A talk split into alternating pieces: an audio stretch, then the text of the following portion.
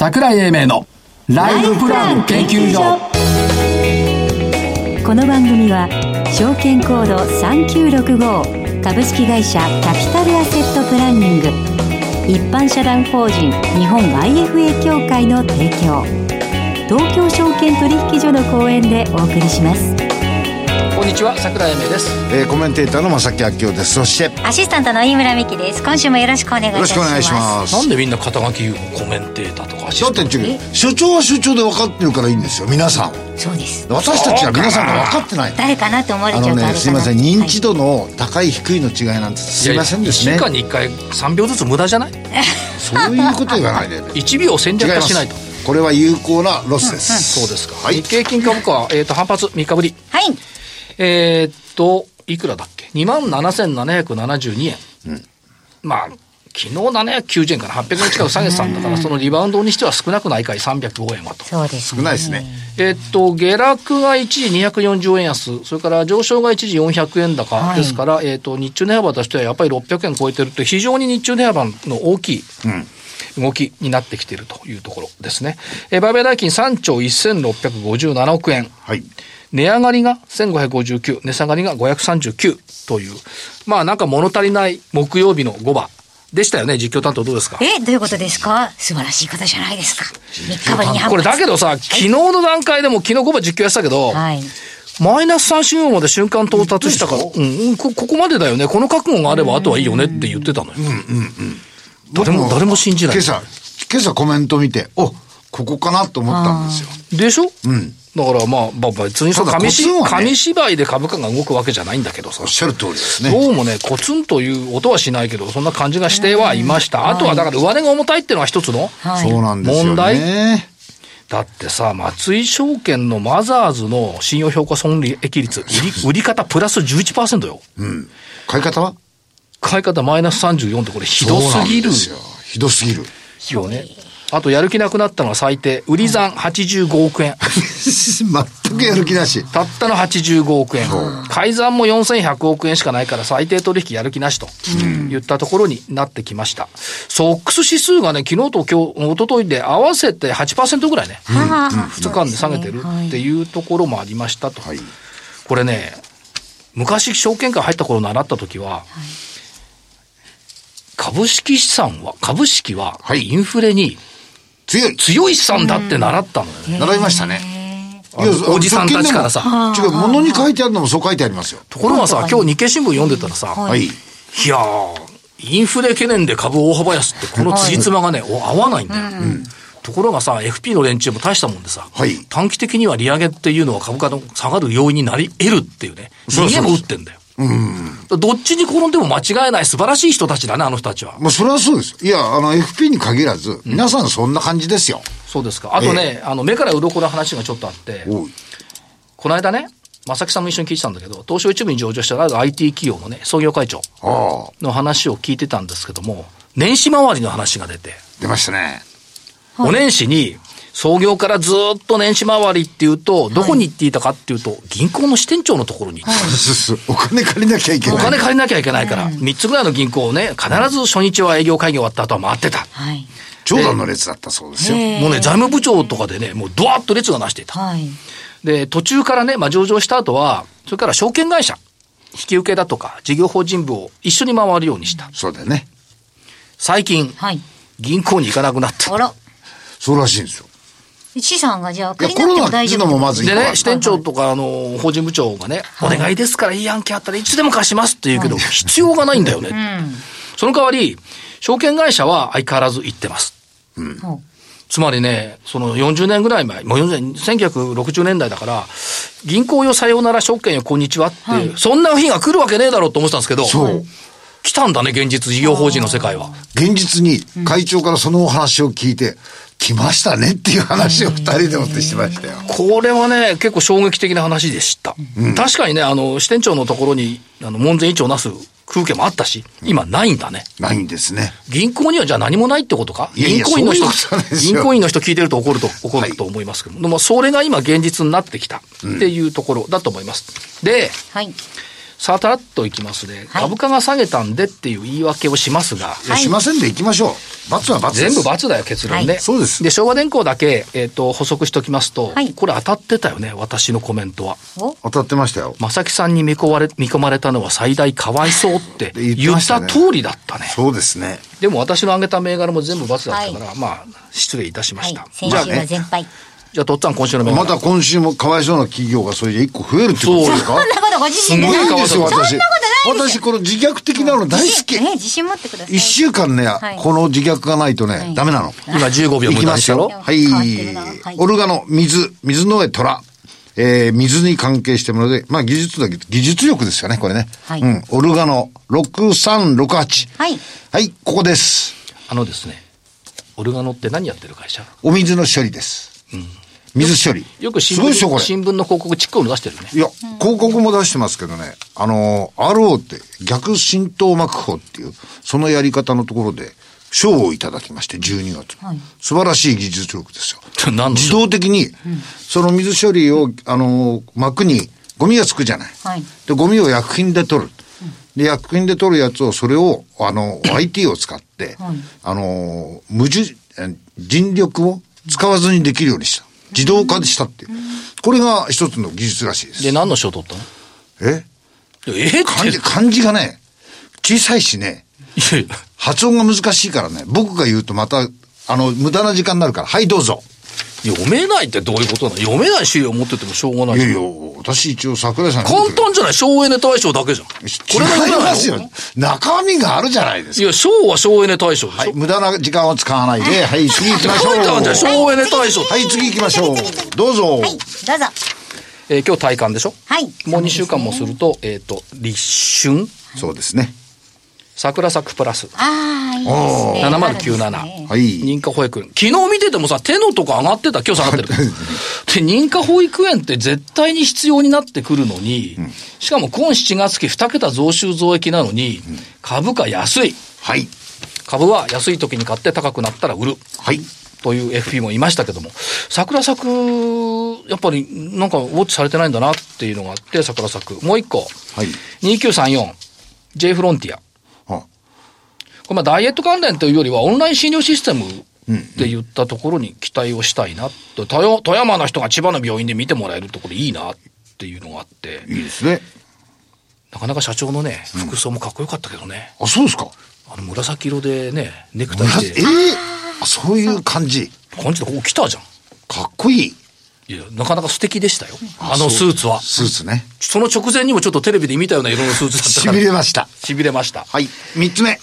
ハピネット7552。はい。ポケモンカード一番く、まあ、あの、バンダイグループの玩具の卸なんですけども、ポケモンカード、玩具のおろ、あと、一番くじ、はい等々が好調って言ったところで、ハピネット以上3つにしときます。はい。この後ゲストの方のご登場です。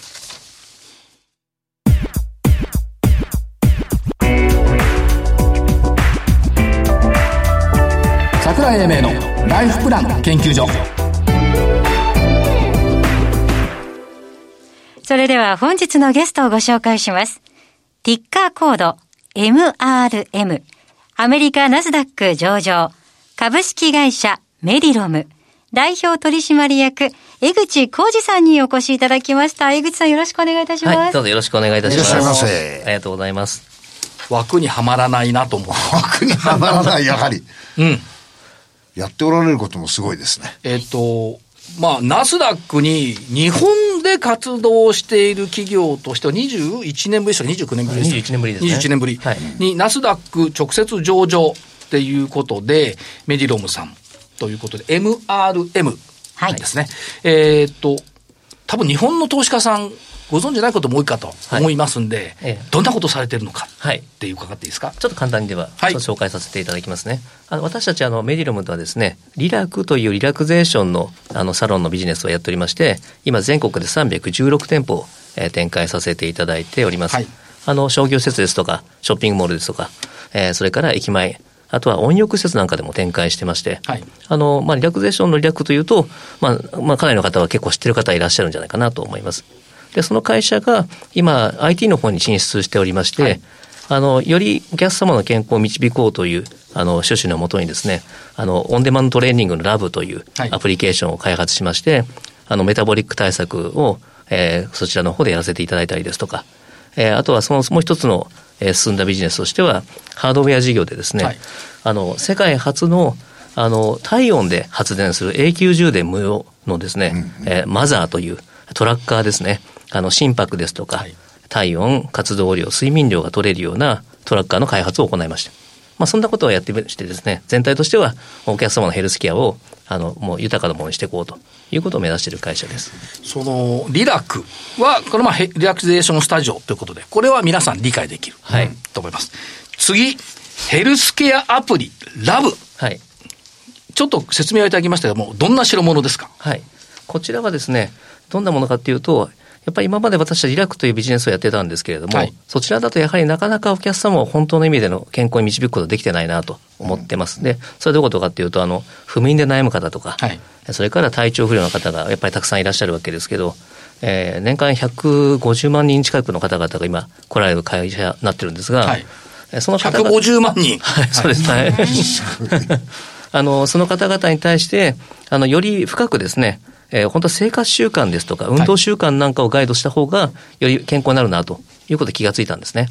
で、これは店の外に出てくわけにいきませんから、はいアプリケーションを使って、そのセラピストたちがコーチングをさせていただくというようなマッチングアプリになってまして、あの、お客様が来た時に、まあ、メタボ対策したいとか、よく眠れるようなダイエットプログラムをえー受けたいですとか、えーファスティングプログラムというのが用意されてまして、えーそれをダウンロードしていただいて、まあ、指定していただいたセラピストを、えーまあ、コーチに選ぶと、毎日チャットワークを通じてですね、あの、日々の運動量とか、えー食事の内容をコミュニケーションして、まあ、健康な生活に導くと、えーそういうようなモデルをやってます。つまり、一人でいろんなことをやると、挫折しますよね。はい、そうです、そうです。でしょ、はいそうじゃなくって、やっぱりアシスタントがついていてくれるという安心感をはい提供されている。だから続けられる。だからいいいいことになってくる。こういうことですか、はいおっしゃる通りです。やっぱりダイエットとかですね、ファスティングっていうのは、やっぱり自分一人でやろうとしても、どうしても、まあ、明日にしてしまいがち。今日はいいや、明日やろう、となってしまうんですけど、それが誰かコーチがついてですね、自分の画面越しのアプリケーションの向こう側に人がいるということが大変重要でして、その人が見ててくれてるから頑張ろう、または記録つけようっていうふうになるっていうので、やっぱりダイエットって、あの、コーチを誰かと一緒にやるっていうのが大事なんですよね。これはあの、今、社長、チャットとおっしゃいました。はいつまり、えっ、と、ダイレクトで電話で声でやるんじゃなくって、チャットでの会話になって助けてく、助けてくれるか、アシストしてくれる。そうです、そうです。はい。毎日チャットワークでですね、あの、基本的にその体重を記録していただき、運動量見ながら、食事の内容をですね、まあ一日一度のチャットワークをすると。まあ、人によっては一日一回と言わず2回3回やる方もいらっしゃいますし、まあやっぱりその誰かとコミュニケーションするということの楽しさも、やっぱりその続く理由だと思うんですよね。だから、あ、昨日こういうふうに言ってくれたから、今日は頑張ろう、とかそうですねはいなるありま。すよ。これ、まあ、チャットはチャットですけども、別にアバターじゃなくって、はいチャットの向こうにリアルな人間がおられると、こういう理解あその通りその通りですいいわけですね。はいで、えっ、と、もう一つ、さっきのマザー。はい。初めて聞きましたよ。体温で電気充電できるって。そうなんですよ。これあのアメリカのマトリックスという会社がありまして、その会社と業務提携と我々の出資を一部させていただいて、はいエクスクルーシブ契約をしたんですが、あの、まさにこの体温、あの体の体温と外気圧のわずか1度の差でですね、大容量発電するという技術を持っている会社なんですね。これは反響が発表した時は大きかったらしいですね。えーもう強烈に反響がありまして、あの、国内外の病院、介護施設、えー世界8カ国以上からえー問い合わせが、まあ、殺到してまして、今現在でも毎月、毎日のようにですね、各国いろんなところから連絡が来てます。なるほど。で、えっ、と、そうは言いながらも、えっ、と、今現在の御社のフィールドっていうのは日本国内って考えていいんですか？その通りです。はい。でも、それは日本国内での実績をぶら下げてっていうと失礼ですけど、そうですね持って、はい地球上に出ていくぜっていうことの前哨戦。その通りです。ということですねトラッカーっていうとですね、アップルウォッチですとか、はいガーミン、フィットビット、シャオミという、まあ、世界メーカーがあるんですけど、まあ、我々からすると本当に最高発メーカはいーということになるんですね。うんただええただし、まあ、大きな特徴が先行メーカーにない2点がありまして、1点目はまず世界初の無充電であると。はい。はい充電しなくていい。で、もう一つが SDK とを開放してますので、データオープンソースになってるんですね。これ大きいですよね。はいこう不便だったんですよね。もうこれまでふご、はいすごい不便だったんです。あの、あらゆる事業者の皆さんがですね、やっぱりそのバイタルデータ欲しい、あの、研究にも使いたい、いろんなニーズがあるにかかわらず、すべての企業が今、クローズなんですね。はいはいはい。まあ、方向転換するのはなかなか難しいという状態だと思いますので、我々後発ですから、あえてその困りごとを解決しに行こうということをやったので、これだけの反響があるということです。まあ医療機関でもそうですし、介護施設でもそうですけども、つまり無充電はいでずっとワークしてくれるっていうことは、いちいち測りに行かなくてもいいわけですよね。データも出てくるわけですから。そうですそうすると人的資源がすごく余裕ができてきますよね。そうですね。まさにおっしゃる通り、介護施設ですとか病院ですと今、深夜巡回ですとか、はいこれ非常に人が集まらない問題が、介護人がいないという問題があるんですよね。で、今回の私たちのマザーを使うと、まあ、まさに入居者の方が何百人いようが、何千人いようが、毎時間おきにタイマーセットによって、まあ、心拍や体温の状態、体調管理というのがモニタリングできますので、集中管理できるというのは、まさに人々のこの、えー働き方改革になるんじゃないかなと思っています。しかし社長、すごい直球でいいところに目つけましたね。たまたまそれを、まあ、かなり2017年から始めてたんですけれども、はいまあ、今回まさにコロナ禍になりまして体温管理ですとか見守り管理が今まさにストライク必要な状態に、まあ、時代が変な話追いついたというかですねタイミングが良かったという時代を先行していた。そうですねはい結果的に。結果的に ということは、えっ、と、まあ、ナスダックに2020年に12月29日、ほぼ2年前に新規上場、2年前、1年前に新規上場されましたけども、ヘルスケアリーディングカンパニーとしての世界へチャレンジっていう、まさにその通りの動きを今してるってことです。はいおっしゃる通りです、社長のね、いろんな、今ここ現状ここまで来てますよね。はいただおっしゃってることを見ていると、えっ、と、ヘルスケアの総合商社目指してるっていうことも出てくるんで、これはどういう意味合いですか？はい。まあ、これは本当にあの、今、世界の問題も、日本の問題も同じところありまして、はい。やはり僕らの問題意識は、医療とあの予防が分断してるなとはい。考えてます。まあ、わかりやすい例で言うと、まさにメタボリックから始まる生活習慣由来の、まあ、三大成人病、え特に糖尿病で言うとわかりやすいんですね。これあの、医療分野で糖尿病っていうと、インシュリン投与という方法がありますけど、これ治ってるわけじゃないんですよね。はいあくまで血中のね、この血糖値を下げてる、えー対処療法です。でも根本的な根治治療って実質的には予防の方が絶対必要で、食事の指導ですとか、運動指導ですとか、えーその後、まあ、生活習慣そのものを変えていく必要があるわけです。これをちゃんとリレーションしていくということを目指したい世界観がありまして、まあ、そういった意味では先ほど話したラブなんていうのもですね、まさに生活習慣の改善に役立つようなアプリケーションではないかなと思っています。あの、ナスダックに上場したっていうことで考えると、わざわざ、はい。英語の会社説明書作る必要ないですよね。これすごいプライオリティだと思うんですよね。そうですね。いらないでしょ？はいまあ逆に日本語に翻訳しなきゃいけないってのはあるかもしれないですけど。はい、そうですね。つまりワールドワイドに戦える素地を最初から持っている。はい。で、あえてそうしてナスダックに行かれたんですか？そうですね。あの、やっぱりこのフィールドとしては、あの、国内えーの市場よりもですね、やっぱりアメリカの市場の方が巨大ですし、まあ、トラッカーの市場に関しても日本が30万台程度なんですが、アメリカ2400万台、あの、売れてるんですね。この、こういうトラッカーというのが。まあ、ですからもう本当に桁違いのマーケットを持ってますので、やはり我々が目指すべきは、あの、日本を代表する企業となってですね、世界で戦える企業になるべきだと思って、ナスダックを目指しました。そうですよね。これ、あのーマザーって、正木さんもつけることできるんですか？あ、もちろんです。そうそう、つけてもいいかもしれな今、い。携帯電話で。誰かが見守っててくれるから。ありがたいですね。うん。そうですね。あともう一人社長ね。はい御社の、あの、広報の女性の方が、はいえっと、出された本があって、ええこのまた名前がかっこいいんですよ。ロードトゥーナスダック。あ、そうですね。サブタイトルは、えっ、と、21年ぶり、奇跡のナスダックダイレクト上場の裏側を、これなんでポンコツって書いてある？ポンコツ広報上司が赤裸々に語るっていう、はい。私がポンコツ設定じゃないですか？ね、これ。そうですね。御社のホームページがあ、そうです、そうです。はい。これはい。えこれ、じゃあいろいろ赤裸々に語ってくれてるんだ、広報マネージャーさんが。えそうですね。あの、この広報のマネージャーがですね、あの、まあ、やっぱりこういう新しいというかですね、21年ぶりに上場したということでもありまして、はいまあ、たくさんの企業さんからどうやってナスダックやるんだと、やり方を教えてくれということの、まあ、コンサル依頼がもう多数何十件と問い合わせが来てるんですけど、まあ、その裏側のあ何が起こったかっていうことを、まあ、違うその別視点で、第三者視点で本を書いた方がより真実に近づけるなと思いましたので、まあ、その広報をやってたものがですね、まあ自分のことずっとポンコツポンコツって言うんですね。あの、えー、社内の人分かりません、聞けばね。新卒なんですけど、えー、その子がですね、あの、じゃあそのポンコツ広報でいいから、そのポンコツ広報の見た目で、そのロードツナスダック、ナスダックに行く道を、はい、あの、裏側を書いてくれということで、はい、あの、第三視点で書かれている本になってます。やっぱりね、前例のない数々の試練がたくさんあって無事上場したっていう歴史は貴重ですよね。はい、そうですね。だと思います。と思いますよね。はい。で、えっ、ー、と、まあ、社長のお話、分かったでしょ？枠にはまらないっていうのは。分かりました。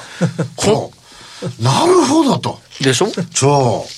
だからね、その意味では、新たなタイプの日本の成長企業というイメージが、どうしても湧いてくるんですけど、ね、逆に社長、日本のマーケットとか日本の投資家さんはこう、こういうのをこうしたらいいんじゃないみたいなことあります？求めるものとか。そうですね。やっぱり日本の投資家の皆さんに言えるとすると、やっぱり米国株に少し目を向けていただくのがいいんじゃないかなと。今だいぶ向いてきてますよ。そうですね。ナスダックの株買ったり、あの、はい、えっ、ー、と、ADR で買ったりされる人多いです。そうですか。はい今ちょうどね、あの、ナスダックがちょっと少し、あの、調整局面に入ってるますけど、やっぱり長い目で見ると、この20年、30年、やっぱり一貫して成長してるのは事実ありますし、はいはい、マーケットがでかいというですよね。ね。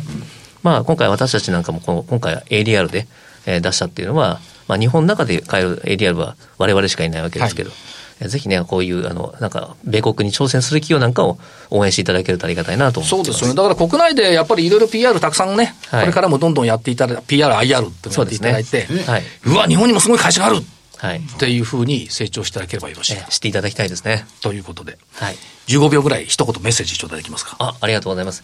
あの、私たちは本当にこういう世界で戦える企業に成長していこうと考えてますし、日本を代表するあのヘルスケアカンパニーに成長しようと、あの、目論んでおりますので、えー、ぜひ皆様、あの、応援いただければなと思っております。もう覚えました。お願いいたします。メディローム。はい。メディローム。はい。MRM でよろしくお願いいたします。はい、ありがとうございます。本日のゲストは、ティッカーコード MRM。アメリカナスダック上場。株式会社メディロム。代表取締役、江口浩二さんでした。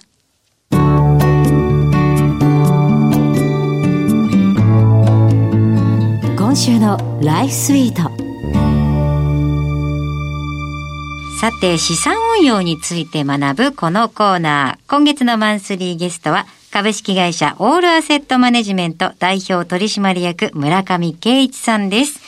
先週は新規の口座開設が増えているよなんてお話だったんですけれども、すでに、あの、運用中の方もご相談に行ったりとかはあるんでしょうか？そうですね。あの、私も保険の経験がある、まあ現在もやってるわけですけど、はい、保険の世界では意外と保険証券を分析するコンサルティングっていう投げかけはしますが、はい、投資信託意外とされてないんですよね、どなるほど。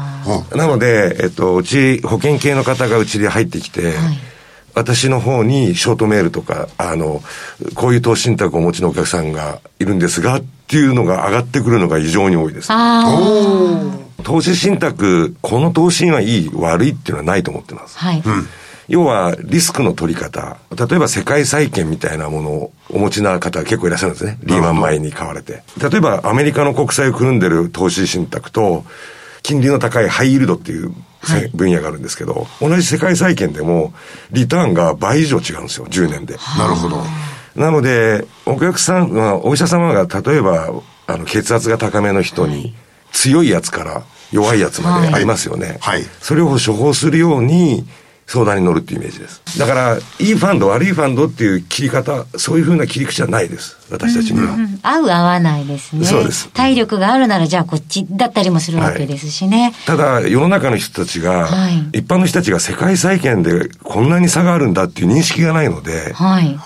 債券って書いてあったら債券としか思わないですもんね。そうです。ものすごくリスクが多様にあるっていうことをお伝えするところから、はい、じゃあ私のこのファンドはどうっていう分析を依頼されて、いや、もっとリスクを取っていいんじゃないんですかとかっていう話になるわけですね。逆にそっちにも触れるわけですね。はい、結構皆さん、あの、個人で買われてる方っていうのは、なんとなくでご購入されてる方の方が多いですか？えっとですね、なんとなくと、最近はやっぱりそのネット上とか、はい、あと金融庁の働きかけで、やっぱり積立 NISA で、特定のインデックスファンドにこう行ってる方もいらっしゃるし、で、私の33年間の証券生活の中経験の中で思うのは、その時代その時代に結構偏るんですよね。ああ、人気が結構、一極集中しがちですか？リーマン前とかはアジアだったし、はい。あ今はインデックスに傾いてて、はい、はい。なので、例えばはい SP500 っていうのがありますよね。インデックスファンドがいい悪いではなくて、SP500 って今、時価総額の大きいものの比率がどんどん高まってるので、はいある意味集中投資になってるんですよ。あ。ああ、分散してるかと思ったらしてなかったみたいなそうです。ことですね。だから、インデックスイはいコール分散では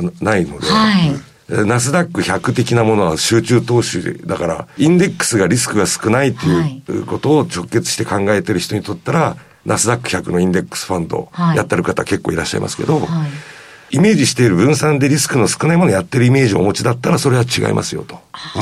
そういう、あの、診察をします。なるほど。本当診察ですね。わかりやすいね。うんそう思われて、これを購入されてるんだったら違いますよ。そういうことですっていう教えですよね。それ自体がいい悪いではなくてそうで。意外とこう、うっかり盲点になりがちな部分かもしれませんね。そうですね。だからリスクの感覚、リスクの深さを分からずに若い人たちが積み立て NISA でやってはいたとするならば、はいそこは助けてあげたいですね。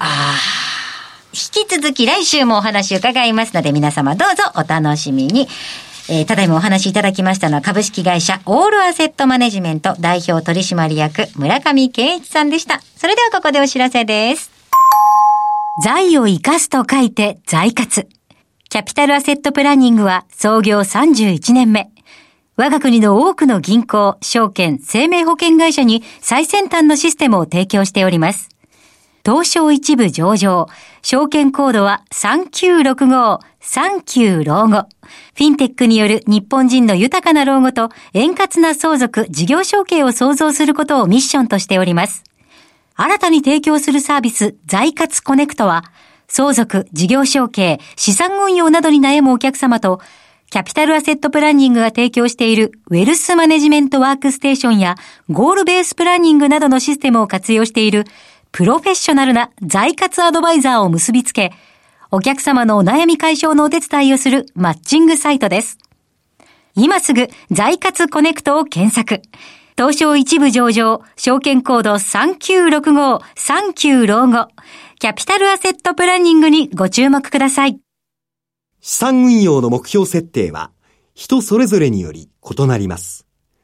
個々の目標達成のために独立、中立な立場から専門性を生かしたアドバイスをするのが金融商品仲介業 IFA です。一般社団法人日本 IFA 協会は企業 IR 情報を資産運用に有効活用していただくため、協賛企業のご支援のもと、この番組に協力しております。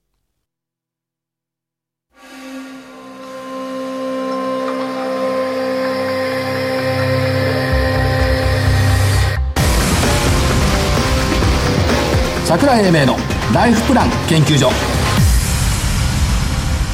この番組は、証券コード3965株式会社キャピタルアセットプランニング一般社団法人日本 IFA 協会の提供、東京証券取引所の講演でお送りしました。なお、この番組は、投資、その他の行動を勧誘するものではありません。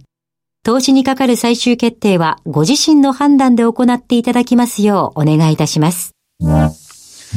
えっと、岸田総理が1月12日にバイオテクノロジーの合同団体セミナー行ってはいコメントしたのが首相官邸にあります。ぜひ見ていただきたいんですけど、バイオ技術こそ新しい資本主義を開く鍵である言ってましたね。っておっしゃっているのよ。ねこれね、ちょっと世の中変わってきたなっていう印象があります。ということで、大きく寒い日でしたけども、はい。ナそうですスダックのお話も聞けたし、ということで本日この辺りで失礼します。桜井英明と、正木明夫と、アシスタントの飯村美希でした。あと3秒ありますけども、それでは来次回の午後の時間まで、ごごきげんよう